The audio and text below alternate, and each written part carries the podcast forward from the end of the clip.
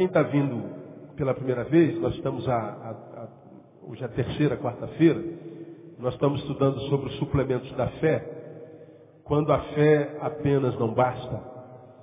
E temos mostrado aos irmãos na palavra como é possível que nós, a despeito da fé que temos, fracassemos na vida e fracassemos na fé. Nós mostramos aos irmãos, na primeira quarta-feira, que a fé só não basta. Pedro nos ensina que a nossa fé, ela precisa de suplementos. Como um atleta precisa de suplementos para se fortificar, a fé precisa de suplementos para se manter. Ah, mostramos na Bíblia, lá em 1 Timóteo 1,19, 4, 1, 6, 10, 6, 20 21, 2 Timóteo 2,16, Tito 1, ah, e outros textos, como é possível que nós fracassemos na fé. E todos nós conhecemos gente que foi alcançado pela fé, a fé é um dom de Deus, pela graça sois salvos. Deus abençoou tantos com a fé, com a crença, se tornaram crentes, são crentes. Mas a despeito da fé, ficaram pelo caminho. Todos nós, eu e você, conhecemos pessoas que tiveram experiências reais com Deus, mas ainda assim foram vencidos pelo mundo e estão perdidos. E que na vida, lamentavelmente, se cumpriu o que Pedro diz, que se tornou o segundo estado pior do que o primeiro. Como Pedro diz, era melhor não ter conhecido a Deus, não ter conhecido a fé, do que ter conhecido a fé, ter conhecido a Deus e depois tê-lo deixado. Aí ele diz que o segundo estado se torna pior do que o primeiro. E ele faz um, um, uma analogia. É como a porca lavada que voltou o quê? A revolver-se no lamaçal. É como o cão que volta aonde? Para o seu vômito. Você que tem cachorro sabe como é que o cachorro é porco, né, meu? Ele vomita, depois vai lá e lambe o vômito. Ô, oh, coisa nojenta. Devia ser porco e não cão. Não é? Ah, então, nós aprendemos que é bem possível sucumbirmos na fé. Pode acontecer comigo, pode acontecer com você. Posso até não perder minha salvação, mas vou viver a desgraça que Davi viveu. Ele escreveu um dos seus salmos, ele disse, torna a dar-me o quê? A alegria do quê? Da salvação. Ele não perdeu a salvação. Mas ele perdeu o quê? A alegria da salvação. E a alegria do Senhor é o quê? A nossa força. Davi está dizendo, Senhor, eu sei que tu não me retiras da tua mão, eu sei que o meu pecado não, não riscou o meu nome do livro da vida, eu sei que o meu pecado não me afastou da eternidade contigo, mas ah, embora eu tenha certeza, diria Davi, que se morrer eu vá para o céu, enquanto estou vivo, eu vivo como se vivesse no inferno. Então Deus, torna a dar-me alegria da tua salvação. Eu estou salvo, mas não colho os frutos dela. Se morro, vou ao céu, mas enquanto vivo, vivo o inferno. Isso é o fracasso da fé. Talvez você queira teologizar a coisa e dizer, ah, pastor, eu discordo. Bom, é um direito seu e um problema seu. Mas vamos deixar, deixar o discurso e vamos para a prática. Eu gosto muito mais da prática do que do discurso. Pega os teus círculos, teu círculo social, teus amigos e irmãos, e veja quantos deles estiveram aqui ó, no altar foram instrumentos de Deus na sua vida. Alguns instrumentos de Deus para a tua salvação. Pessoas que você viu Deus usando. Mas de uma forma que chegava a dar inveja. Tanto que Deus usava. Que já foram teus, teus referenciais. Você, cara, eu queria ser igual a esse homem, queria ser igual a essa mulher. Queria ser usado como Deus usa essa pessoa. Olha no teu círculo e veja quantas delas estão no caminho prostrados. Agora, a despeito de estarem caídos, diga, Deus usou ou não usou aquela pessoa? Usou e muito. Aí alguns de nós, mais santos do que Jesus, diríamos, não, aquela pessoa nunca foi crente. É na, na tua concepção, porque eu não tenho condição de julgar o coração de ninguém. Nós crentes temos essa mania feia de acharmos que fulano foi, não foi, que é e não é. vai para o céu, não vai para o céu, vai para o inferno, vai para o inferno. A gente joga as pessoas no inferno com uma facilidade diabólica, como se a gente pudesse julgar o coração do outro, né, cara? A gente aprendeu que o suicida vai para o inferno, todo suicida a gente joga no inferno e a gente não sabe o que, que acontece quando um camarada toma um comprimido ou rasga um, um, um, um pulso, a vida vai fugindo dele devagarinho. O que, que acontece naquele processo entre a vida e a morte, naquele milésimo de segundo? Aí nós quem foi para o inferno. Pô. Quem sou eu para dizer quem foi para o inferno, né, meu irmão? Quem sou eu para dizer quem vai para o céu? Não é? Então, a gente, a gente tem essa, essa, esse mau costume. E aí a gente vê gente que, que Deus usou mesmo. Não, aquele cara nunca foi crente. Como é que Deus usou, né, cara? Eu acho que mesmo no mundo, ele talvez ainda seja crente. Ele crê no que sempre creu. Ele só não consegue ser o que outrora foi. Outrora, ele era o produto da sua fé. Como a fé dele fracassou, ele não consegue voltar a ser o produto da fé que tinha. Ele tem fé, mas a fé não produz mais. Isso é decair na fé. Pode morrer, você vai para o céu. Imagino eu. Mas enquanto não vai para o céu, viver será um tormento. E nós aprendemos isso na primeira quarta-feira. Na quarta-feira passada, nós mostramos além disso, por que, que eu não posso fracassar na fé? Por que, que eu não devo fracassar na fé? Embora seja uma possibilidade enorme. Primeiro, porque por ela nós somos salvos. Pela graça sois salvos por meio da fé. Eu não posso fracassar na fé, porque eu perco a dinâmica da salvação. Só que nós falamos que salvação é mais do que ser tirado enquanto alma do inferno e ser plantado e transportado para o céu. A salvação é mais do que a redenção da alma. A salvação é a redenção do ser humano, é a redenção da criação. Quando nós somos salvos, nós somos salvos do inferno, somos salvos de nós mesmos.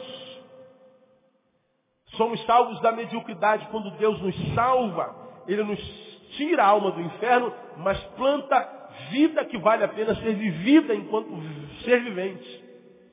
Ele nos salva da mediocridade, da falta de humanidade. Ele nos salva da idiotice, da religiosidade. Ele nos salva da infrutividade, da carnificidade. Ele nos espiritualiza, ele nos transforma num ser que tem orgulho de ser o que é. Então não adianta ser tirado enquanto alma do inferno, mas enquanto ser vivente ser um ser medíocre. Porque quando a Bíblia fala da queda, fala que toda a criação caiu. Toda, não foi só o ser humano. A criação, a terra, os animais, tudo caiu. E a redenção passa por tudo. Então ele nos salva não só do inferno, como nos salva da humanidade sem sentido. Ele não só nos salva do inferno, mas como nos salva de nós mesmos, para que nós possamos segui-lo. Se alguém quer vir após mim, negue-se, salve-se de si mesmo, liberte de si mesmo. Isso acontece no Espírito. Então nós precisamos dessa salvação e ela só é possível pela fé. Nós não podemos fracassar na fé, segundo, porque por ela vencemos o mundo. E esta é a vitória que vence o mundo, a saber, a vossa fé. Por que, que há sempre crente sendo vencido pelo mundo? O mundo faz o que quer com o sujeito, porque a fé fracassou. Quer passar pelo mundo em vitória? Quero. Então alimente a sua fé. Terceiro, por que, que a gente não pode fracassar na fé? Porque sem ela não há como agradar o nosso noivo, o nosso Deus. Sem fé é o quê? Impossível agradar a quem? Deus. E para que que uma noiva existe não para agradar o noivo? O que que um ser que ama mais deseja na vida? Amar, agradar o ser amado. A alegria de um ser que ama é ver o ser amado alegre. Quando a gente ama de verdade, nós nos ocupamos e nos alegramos mais em agradar o ser amado do que a nós mesmos. Se o ser amado estiver feliz, mesmo que aquilo que ele está se alegrando não seja o que eu gosto, eu estou feliz. Lá em casa somos quatro, três vascaínos, minha filha menor é flamenguista. E vira e mexe, ela fala assim, pai, eu quero ir para Maracanã. Ela não quer ir para Maracanã ver o jogo do Vasco. Nem deve, né, meu? Porque tá bravo pra caramba. Aí eu a levo para Maracanã. E vou para onde? Vou para a raça rubro-negra. Sangue de Jesus tem poder. É. Porque o time do Flamengo é bom, você mata o goleiro, estão falando por aí, né? Você quer? Aí eu vou para a raça. Aí estou lá, minha filha vibrando, aquela raça ruim, né? Eu estou ali paradão. E minha filha feliz. Eu estou triste para burro porque eu estou lá. Mas mais feliz porque minha filha está feliz. O Flamengo ganha, eu sofro. Mas minha filha está feliz. Então, em detrimento da minha tristeza, eu quero alegrar a quem eu amo. Dá para entender isso, irmãos? Quando eu amo a Deus, eu quero agradá-lo. E a Bíblia diz que sem fé é impossível. Então a gente vê um monte de crentes querendo agradar a Deus, aí sonda de terno e gravata, com roupão, com saião, com coque, um cabelão, não faz mais depilação de nada, e ele não se alegra com mais nada. E, isso aqui é para agradar a Deus, agradar a Deus, agradar a Deus, e sobe, desce, agrada a Deus. Irmão, se não tiver fé que te humanize e faz de você uma bênção, você pode fazer o que você quiser. Pode entregar os teus bens, pode entregar o teu corpo a ser queimado, pode falar a língua dos anjos e dos homens. Não adianta nada. Será um culto sacrificial ao nada. Fracassou na fé? Esquece a vida. A vida foge de você. Você não vive, você existe. Ele disse que eu vim para que vocês tenham vida e vida com abundância. Tem gente que não vive, existe. Então, a gente precisa suplementar a fé para que a fé não fracasse. Aí a gente vai em 1 Pedro, capítulo 1. O que está escrito lá no versículo 5? 2 Pedro, perdão. 2 Pedro 1.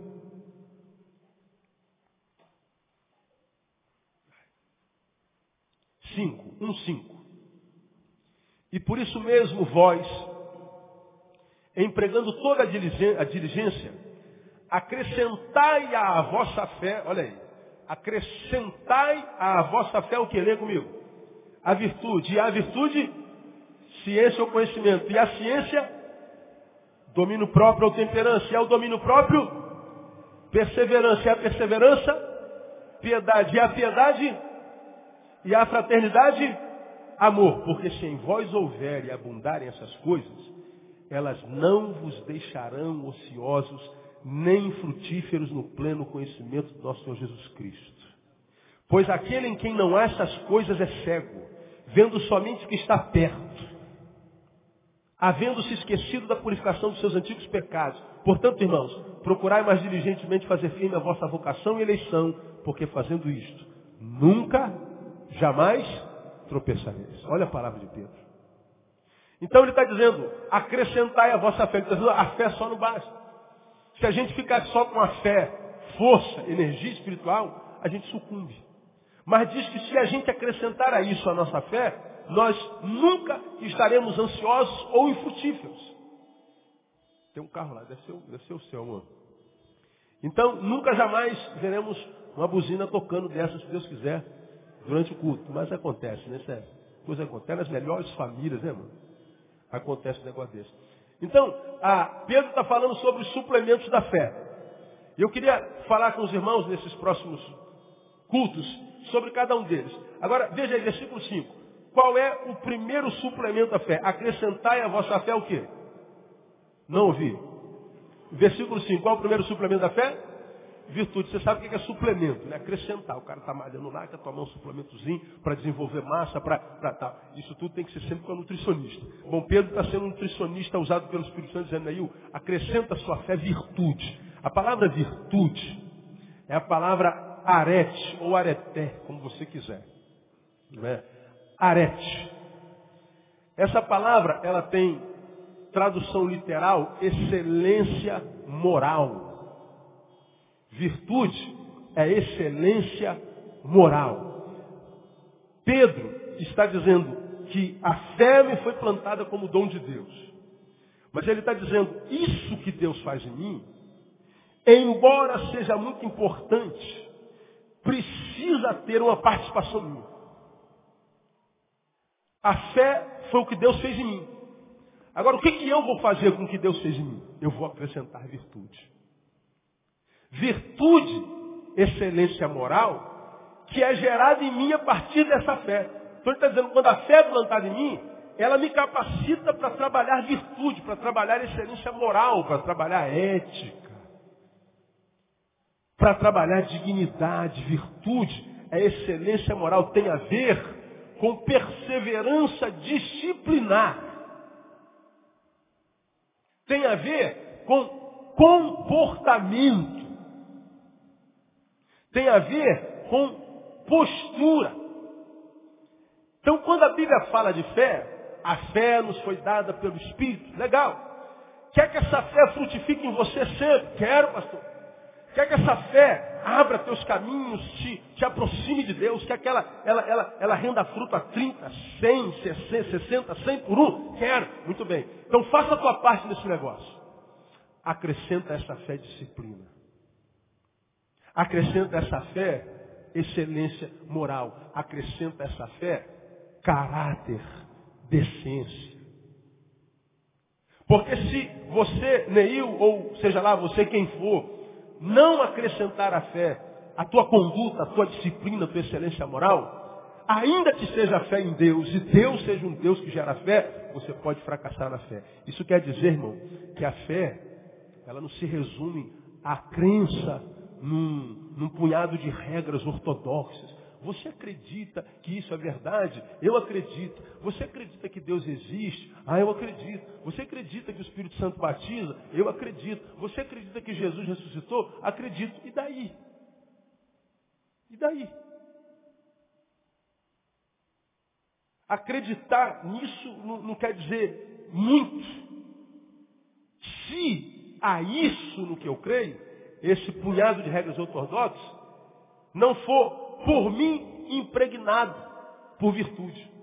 Então a fé não é só, a, a crença no Pai de Rex, ela se impregna no ser da pessoa enquanto fé, ela nos impregna, ela nos, nos enche, ela nos toma de tal forma que ela vai nos capacitar a vencer os frutos do velho homem. Porque Paulo diz em Gálatas que o espírito luta contra a carne. Um se opõe ao outro para que não façais o que quereis. Vem Paulo e diz que essa guerra acontece entre nós, entre carne e espírito, e na verdade essa guerra é a luta do velho homem contra o novo homem. Problema é que alguns de nós crentes, se não a maioria de nós, acha que quando nós somos convertidos e a fé é plantada em nós e nos tornamos templo do Espírito Santo, o velho homem morre. A gente acredita, o velho homem a gente acredita que quando a gente se converteu, o velho homem morreu. Ah, o velho homem está morto em mim. Depende do que você chama de morte, né? Porque o velho homem é aquele homem que vivia na carne e se entregava a ela sem culpa, se entregava a ela sem luta, era refém dessa carne, com seus princípios, valores. Não estou falando só no que acontece aqui. Estou falando do que ela produz, dos sentimentos, das intenções, dos sonhos, dos projetos dessa carne. O homem velho, ele é refém disso tudo, dessa carne. Ou seja, ele não tem uma transcendência espiritual, não ser sobre ele, que ele ame a fim de querer agradar. Ele não consegue crer no que o seu olho não vê. Ele não consegue crer no que a sua carne percebe. Ele é refém de 1,86m, caso fosse o meu caso. O que passa de 1,86m inexiste. Se é supra-humano, eu não creio. Eu preciso ver. Então, ele é refém disso aqui. Ele é escravo. Ele é discípulo disso aqui. A sua carne, esse velho homem sem Deus, é o Senhor dele. O que a carne diz, ele fala. Ele faz. E o pior, essa geração chama isso de liberdade. Lembra que eu já falei sobre liberdade aqui? Liberdade para essa geração é fazer tudo o que quer. Então, se eu quero fumar, eu fumo. Se eu quero cheirar, eu cheiro. Se eu quero prostituir, eu prostituo. Se eu quero matar todo mundo, eu mato. Se eu quiser arrebentar a boca do balão, eu arrebento. Se eu quiser encher a cara, eu encho a cara. Porque eu sou livre, então faço o que eu quero. Legal. Você acha que isso é liberdade? Cai dentro dela e faz o que você quer. Agora, vamos ver se é livre mesmo. Você fez quanto tempo que você está fazendo isso? Ah, eu estou cheirando há muito tempo, estou fumando há muito tempo. Para de cheirar agora. Para de beber. Para de zoar. Para de fazer o que você faz. Aí o sujeito não Mas pastor, eu faço isso há 20 anos. Pois é. Se você não consegue deixar de fazer uma coisa, você é escravo dessa coisa. Portanto, só para relembrar vocês, liberdade não é fazer o que quer só, é não fazer o que não quer. Lembra que eu já preguei sobre isso aqui? É meu não? Se eu sair daqui, tá frio, né? E ali na frente, no barzinho da frente, fala assim, ô seu fulano, bota 51 aí. Boa ideia, né, meu? Bota aí. Bota 51 para mim, para esquentar. Aí você sai e vê seu pastor lá, né, no bar, com uma, com uma 51 na mão. Isso aqui é muito grande, não dá não. Eu, eu caio, né? Aí está lá com uma, com, uma, com uma 51 na mão. Bom, se eu quiser beber, quem, quem de vocês pode me pedir? Quem vai me pedir? Se eu quiser sair daqui lá em cima, comprar uma tirinha de cocaína e trazer aqui pro público, quem vai? Olha quietinho.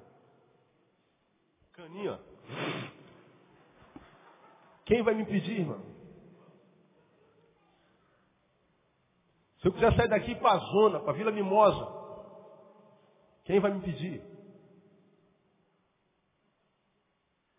Ninguém vai me impedir. Sou maior de idade. Eu sou livre para encher a cara de cachaça, eu sou livre para encher o nariz de cocaína, eu sou livre para ir para a Vila Mimosa, eu sou livre para ir para o inferno. Mas a Bíblia diz que se pois o Filho vos libertar, o que está escrito lá? Verdadeiramente sereis. Se ele fala de uma verdadeira liberdade, pressupõe-se que existe uma falsa. Quem é o verdadeiro livre? Se eu quiser cheirar o cheiro, se eu quiser fumar o fumo, se eu quiser arrebentar o arrebento, se eu quiser zoar o zoo. Mas porque eu sou verdadeiramente livre, eu posso beber, mas eu escolhi não beber. Eu posso cheirar, mas eu escolhi não cheirar. Eu não faço o que eu não quero. Já o homem do mundo não consegue. Ele usou a liberdade para fazer, agora quer parar de fazer, não consegue, é escravo. O velho homem o escravizou. O que, que é o novo homem? O novo homem, quando ele é impregnado em nós e gerado em nós pelo Espírito, não quer dizer que esse novo homem matou o velho. Não, o velho continua desejando as mesmas coisas. Quantos aqui, irmãos, de fato, de verdade, já foram transformados pela experiência com Jesus e nasceram de novo, foram lavados e remidos pelo sangue de Jesus? Levanta a mão e diga assim, ó, glória a Deus. Pois bem, meu irmão, antes de você se converter, Gostava de mulher? Amém ou não? Depois de convertido, continua gostando? Olha aqui, quando você não era crente, ó, andando na rua, vem aquela obra-prima da mão de Deus. Hã? Ó, e você finge que não vê, né, irmão? Tá, vai, vai lá. Aí você finge, vai ver, você dá teu jeito, bota um óculos escuro, sei lá, dá teu jeito. Aqui, ela está andando. Passou por você. Hã? O que, que dá vontade de fazer? Fala aí, irmão. Virar o pescoço, né, irmão? Aí parece que ela joga um negócio assim na tua barbicha, rebuchando assim, ó. Aí dá vontade de olhar para preferência nacional.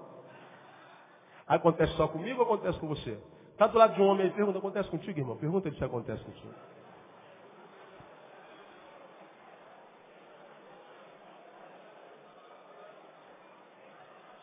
Agora aqui, tu pega o irmão aí mais santo que Jesus, ele fala assim, sangue, comigo não acontece isso. Veja, não só acontece, como ele mente dizendo que não acontece. Ele é pior ainda. É por isso que eu falo para vocês, não se impressione com a santidade de ninguém. Porque a santidade que impressiona é mentirosa, ela é fantasiosa. Ele mente. A gente diz assim, poxa, se eu me convertir, pastor, não tenho que sentir mais isso, eu não sinto mais tesão. Eu me converti, pastor. Eu fumei a vida inteira, eu não sinto mais vontade de fumar. Você fumou a vida inteira, vai passar 10 anos sem fumar. De vez em quando vai vir gosto de cigarro na sua boca.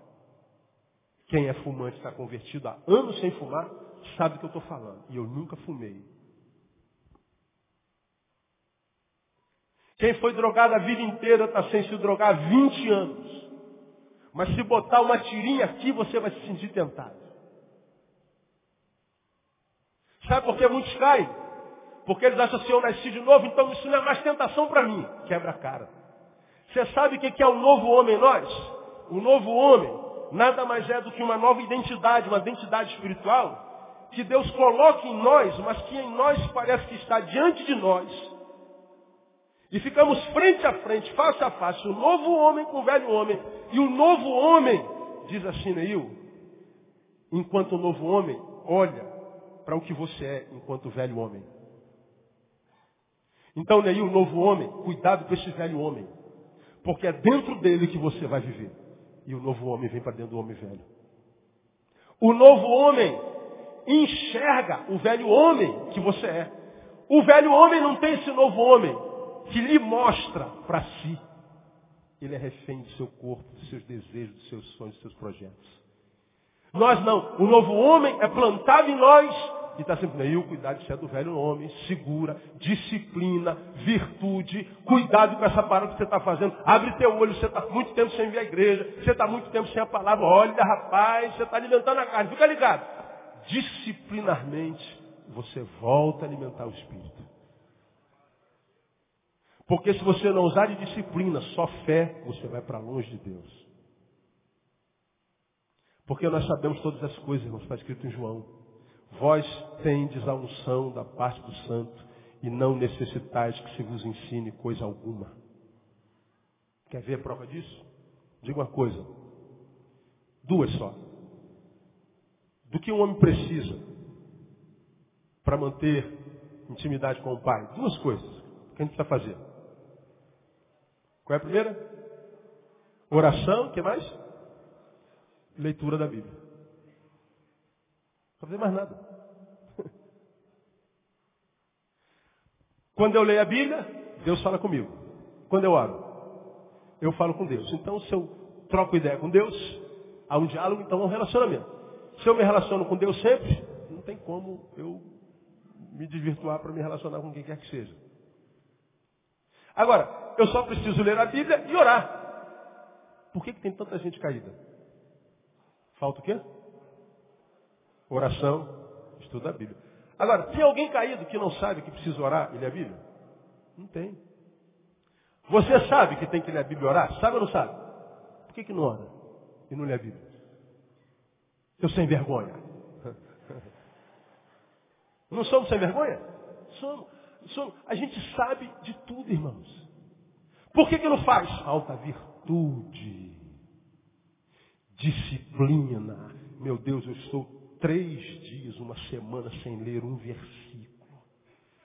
Neil, você toma vergonha na sua cara, rapaz. Ah, mas eu estou ocupado, Neil. Toma vergonha na sua cara. Você arrumou espaço para almoçar? Você almoçou esses três dias? Jantou esses três dias? Dormiu oito horas por noite cada, cada dia desse? E agora você fica mentindo para si, dizendo que não teve tempo. Ó, velho homem contra novo homem. A gente sabe de tudo. E nós não necessitamos que ninguém nos diga mais nada, a gente sabe de tudo, a gente só não faz. Por que, que não faz? Porque não acrescenta fé, virtude. Mas pastor, eu não estou com vontade. Ora, quando eu não estou com vontade é que eu mais preciso fazer. Porque se eu não estou com vontade e me entrego à não vontade, a não vontade vira hábito. O que a gente pratica sempre vira hábito.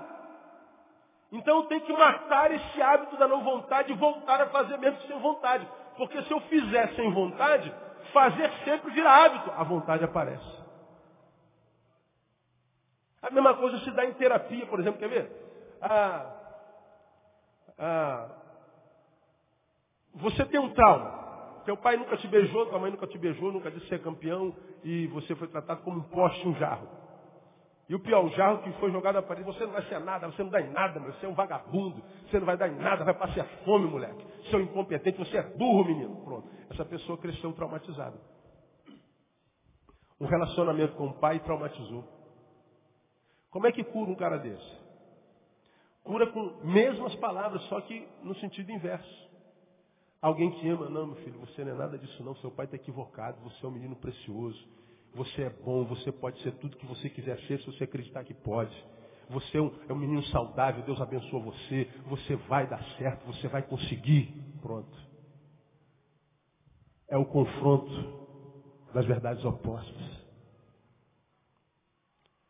Quando eu percebo que eu estou me acostumando a me afastar do fogo, Porque a Bíblia diz que o fogo arderá continuamente sobre o altar e não se apagará. Então o segredo está no altar.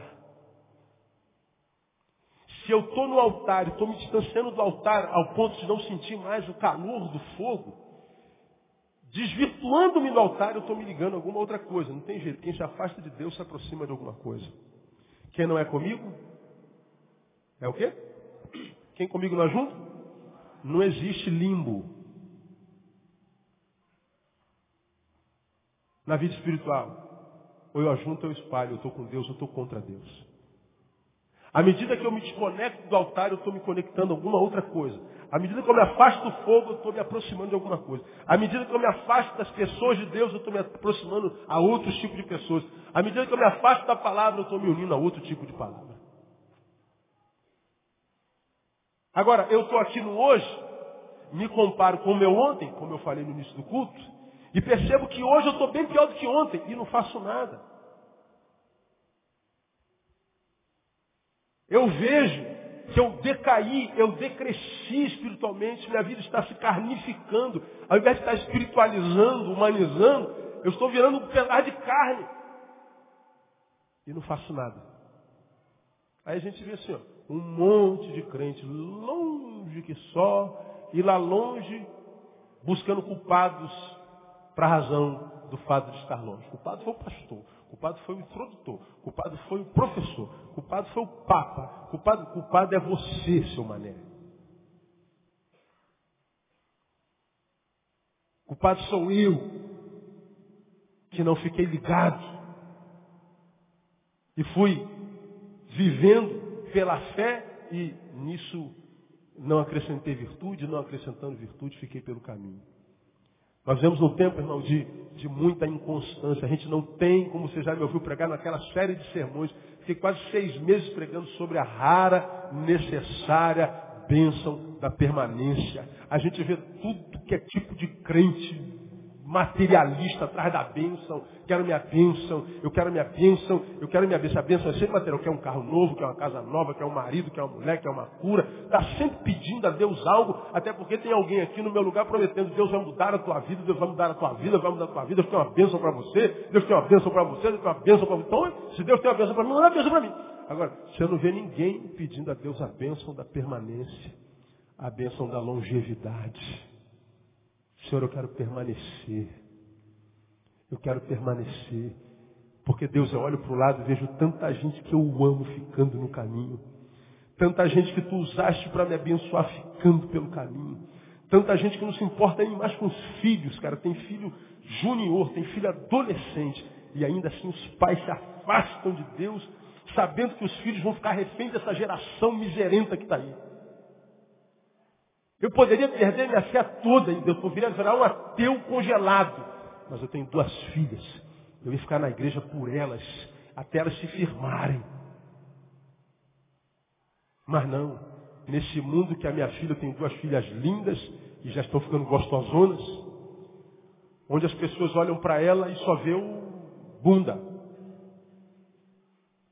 Onde olham para ela e só querem comer, olha o verbo, comer a gente come pizza, come carne, come banana, come chiclete, come, come coisa. Agora, a relação dessa geração é como uma coisa.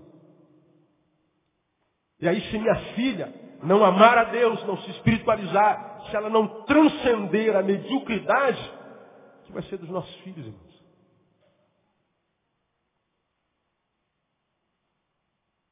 Agora, a gente vê os pais abandonando a Deus, as coisas de Deus, a casa de Deus, a palavra de Deus. Para fazer o quê? Ah, vou ver um filme, vou passar um filme novo. Ah, vou dormir mais 10 minutos. Vou. Estou cansado. Cansei. Aí a porcaria da semana tem 168 horas. No nosso caso, por exemplo, temos culto quarta, domingo de manhã e domingo à noite. Seis horas de culto por semana. 168 horas na semana, seis horas de culto. Aí você pega algumas dessas seis horas para descansar. Para ir ver filme, para ir para a praia. Ah, tem que se lascar mesmo, irmão. Tem que ser burro. Aí a gente fala um negócio desse, com raiva de mim. Estou falando do teu bem, cara. Pega as outras 162 horas e administra melhor que vai dar para tirar uma horazinha aí para você dormir, babar, ver filme. Faça o que você quiser, pô. Mas não, tem que ser domingo de manhã, tem que ser domingo à noite, tem que ser quarta-feira à noite. E não sabe quem é que está soprando essa ideia no teu ouvido. Sabe por quê? Porque não tem, não tem virtude. Virtude. Esse texto diz que a fé não basta. Portanto, a fé, ela não é só abstrata.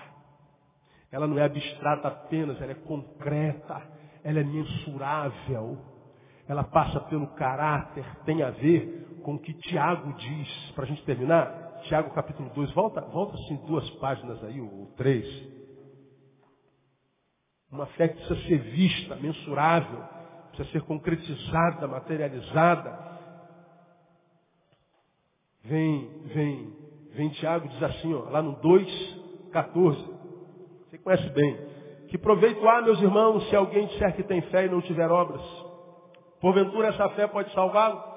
Veja, Tiago está falando de uma fé que não se materializa. Uma fé que não se materializa, ele está dizendo, continua sendo fé, mas ele está dizendo, não basta. Vamos continuar lendo, 15.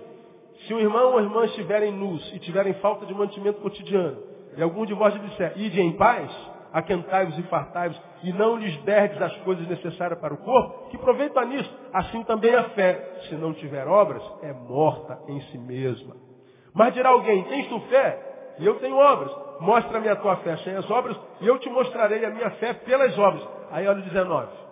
Crês tu que Deus é um só? Quem crê que Deus é um só? Diga, eu creio. Muito bem, o texto no restante vai dizer, não adianta porcaria nenhuma crer nisso. Sabe por quê? Olha lá. Fazem bem. Os demônios também os creem e estremecem. Mas nem por causa disso deixam de ser demônios.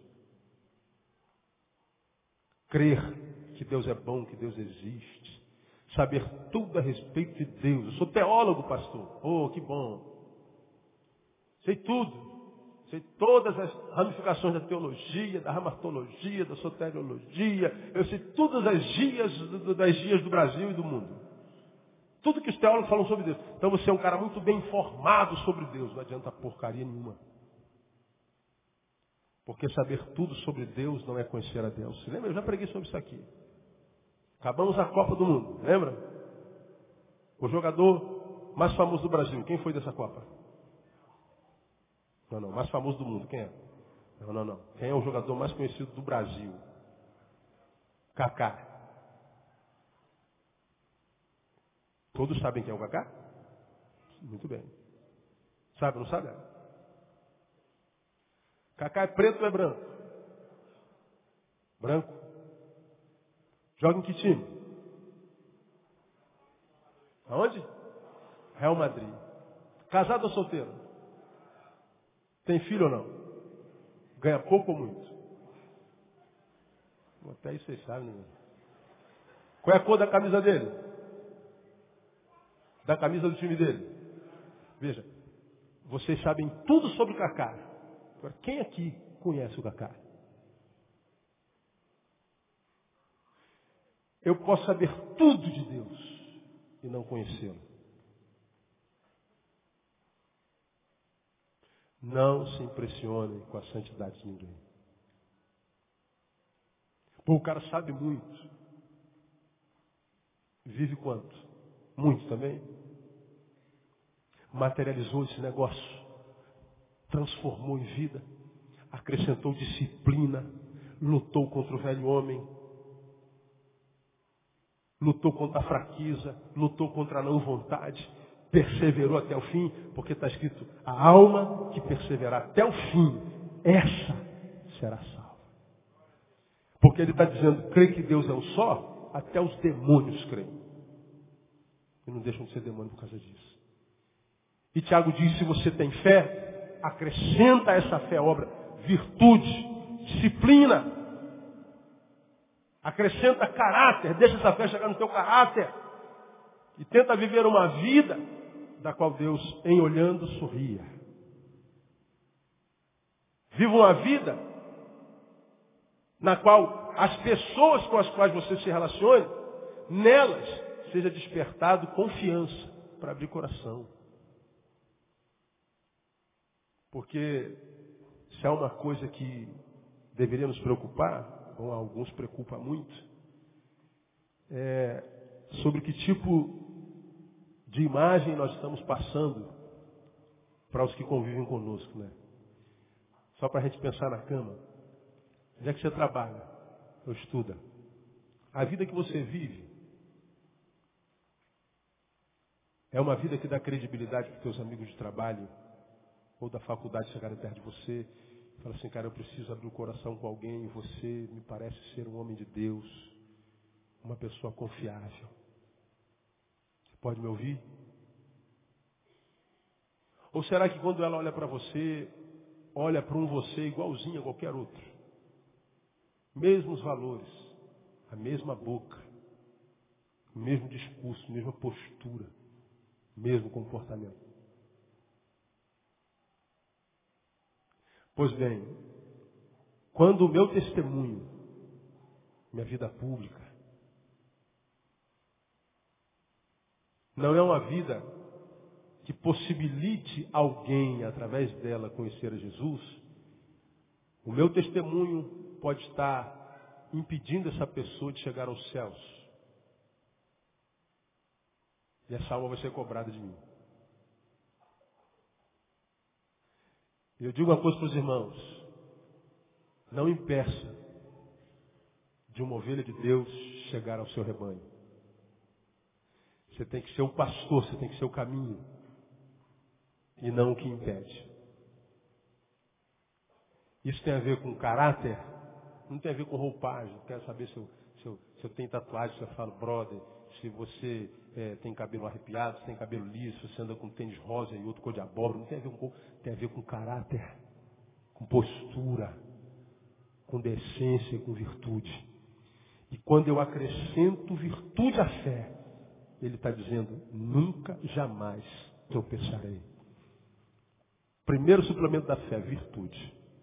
Deus abençoe você com essa palavra, irmão. E que te faça, quem sabe, se necessário for perder o sono hoje, para que amanhã sua vida possa se tornar uma vida que glorifique o nome de Jesus. Amém, amados? Recebe essa palavra como vinda dele? Fala dele forte. Vamos orar e vamos embora. Vamos ficar em pé? Aleluia. Vamos orar e vamos embora para casa. Pai, nós louvamos o teu nome. Porque estar no lugar onde tu estás é muito proveitoso para a nossa vida. Não há uma vez, ó Deus, em que tu estando na nossa presença, nós não recebamos alguma coisa de ti. Nós te louvamos porque nessa noite não foi diferente. À luz do que ouvimos, ó Deus, nós queremos te dizer nessa noite, ajuda-nos a repensar as nossas amizades. Ajuda-nos a encontrar pessoas sábias no caminho. Mas também à luz do que ouvimos, não só no início do culto, mas agora no final. Dá-nos capacidade, ó Deus, para acrescentar a fé que tu plantaste no nosso coração, virtude Ajuda-nos a plantar disciplina, bom senso, caráter, comportamento, decência. Ajuda-nos a viver uma vida que atraia e não repila. Uma vida que seja atraente, não repelente. Uma vida, Deus, que seja de significados e significâncias. E não, ó Deus, uma vida inútil insossa. Queremos viver uma vida que por si só seja um culto agradável ao Senhor.